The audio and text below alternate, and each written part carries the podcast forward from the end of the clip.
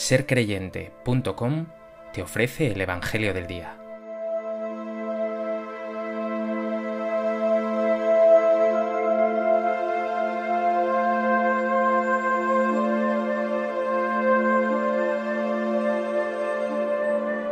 Del Evangelio de Mateo. En aquel tiempo dijo Jesús a sus discípulos, Estad en vela, porque no sabéis qué día vendrá vuestro Señor.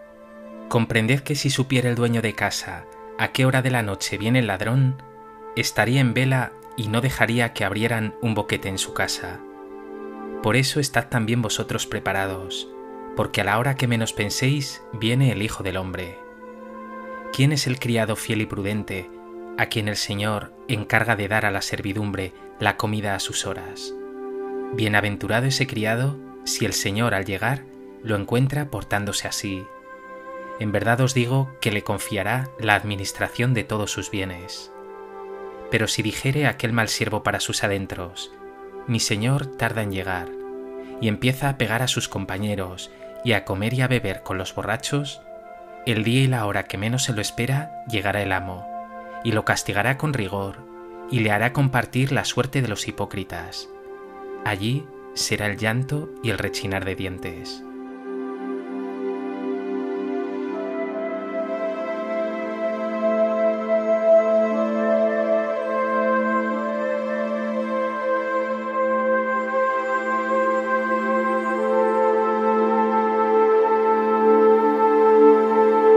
El Evangelio de hoy nos presenta dos parábolas de Jesús, una muy breve, la del ladrón en la noche, y otra más desarrollada, la del criado fiel y prudente. Ambas son una llamada imperiosa a la vigilancia, a que estés en vela, a que no te duermas ni relajes, sino a que mantengas en tensión tu amor a Dios y a tus hermanos, sirviendo generosamente y con todo el corazón.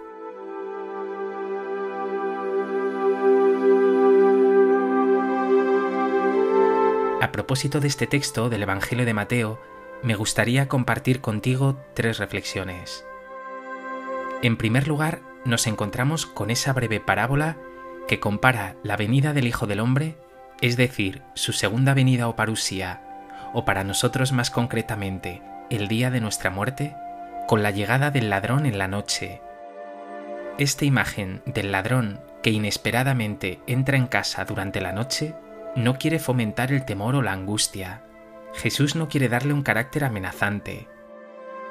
Con ella el Señor sí quiere resaltar lo inesperado de su venida, cuya hora y día no conocemos.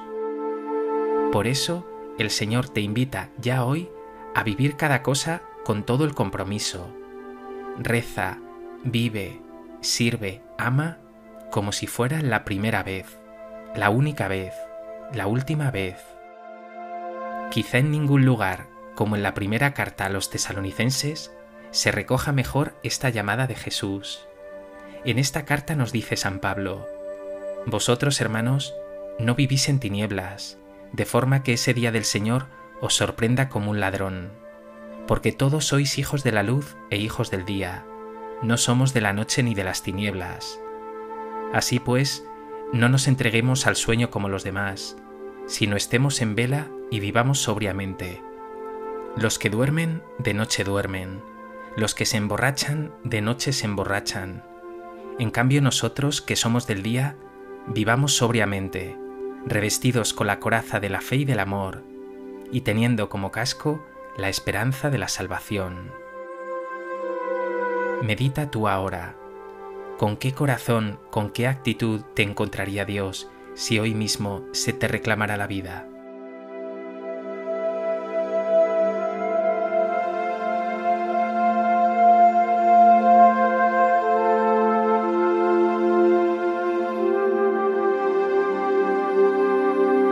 En segundo lugar, tenemos hoy esa otra parábola del criado fiel y prudente, que acaba recibiendo de Jesús una bienaventuranza. Bienaventurado ese criado si el Señor al llegar lo encuentra portándose bien. Jesús no solo lo llama bienaventurado, sino que concluye hablando de una recompensa importante, le confiará la administración de todos sus bienes. Por el contrario, El que se relaja o abusa de la ausencia del Señor, dice Jesús con duras palabras, el amo lo castigará con rigor y le hará compartir la suerte de los hipócritas. Allí será el llanto y el rechinar de dientes. Dicho de otro modo, quien vive su vida superficialmente, egoístamente, la malgasta, la malogra. Y quien vive amando y sirviendo, lo gana todo. Y tenemos que ser muy conscientes, porque a menudo se nos olvida, de que la vida es breve, que estamos de paso, que vamos de prestado, que se nos ha dado una vida y un tiempo limitados. Por eso, esta es la hora de la fidelidad, del compromiso, de una espera activa. No vale descuidarse. Aborda tu vida de fe ya. Mañana es tarde. Dile al Señor, te amo y quiero servirte porque estamos tentados a creer que ese criado negligente que pega a sus compañeros y se echa a comer y a beber con los borrachos es nuestro prójimo pecador, pero no, hay algo de esto en ti. Por eso pregúntate, ¿qué negligencias, qué infidelidades, qué egoísmos hay en tu ser? ¿Qué tienes que abandonar o de qué tienes que liberarte para ser un criado fiel y prudente?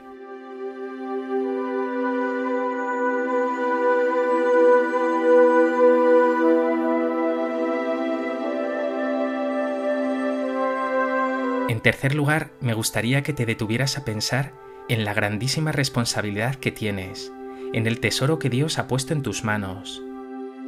Dios se ha fiado de ti, cuenta contigo para que, como un criado fiel, des a la servidumbre la comida a sus horas, es decir, alimentes a tus hermanos con tu testimonio, tu fe, tu alegría, tu esperanza, tu servicio, tu entrega.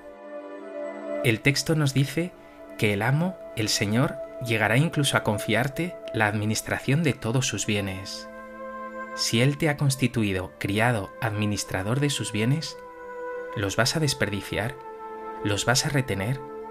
¿Todo lo que Él te ha dado se perderá?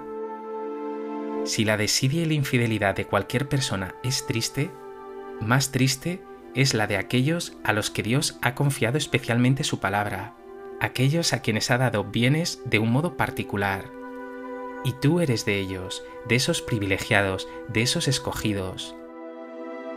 Los clásicos decían, corruptio optimi pésima, es decir, la corrupción de los mejores es lo peor. Pues bien, no puedes permitir corromperte, es decir, perderte. Todos esos dones que Dios te ha dado tienen que dar fruto. Pregúntate, ¿qué dones te ha dado Dios para poner al servicio de los demás? ¿Qué bienes has recibido para administrar? ¿Eres fiel en esta tarea de administración que Dios te ha confiado?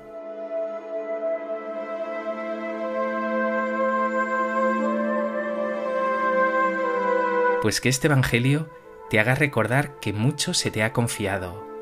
Sé un criado fiel, administra bien esos bienes, ponlos a trabajar con la ayuda permanente de Dios.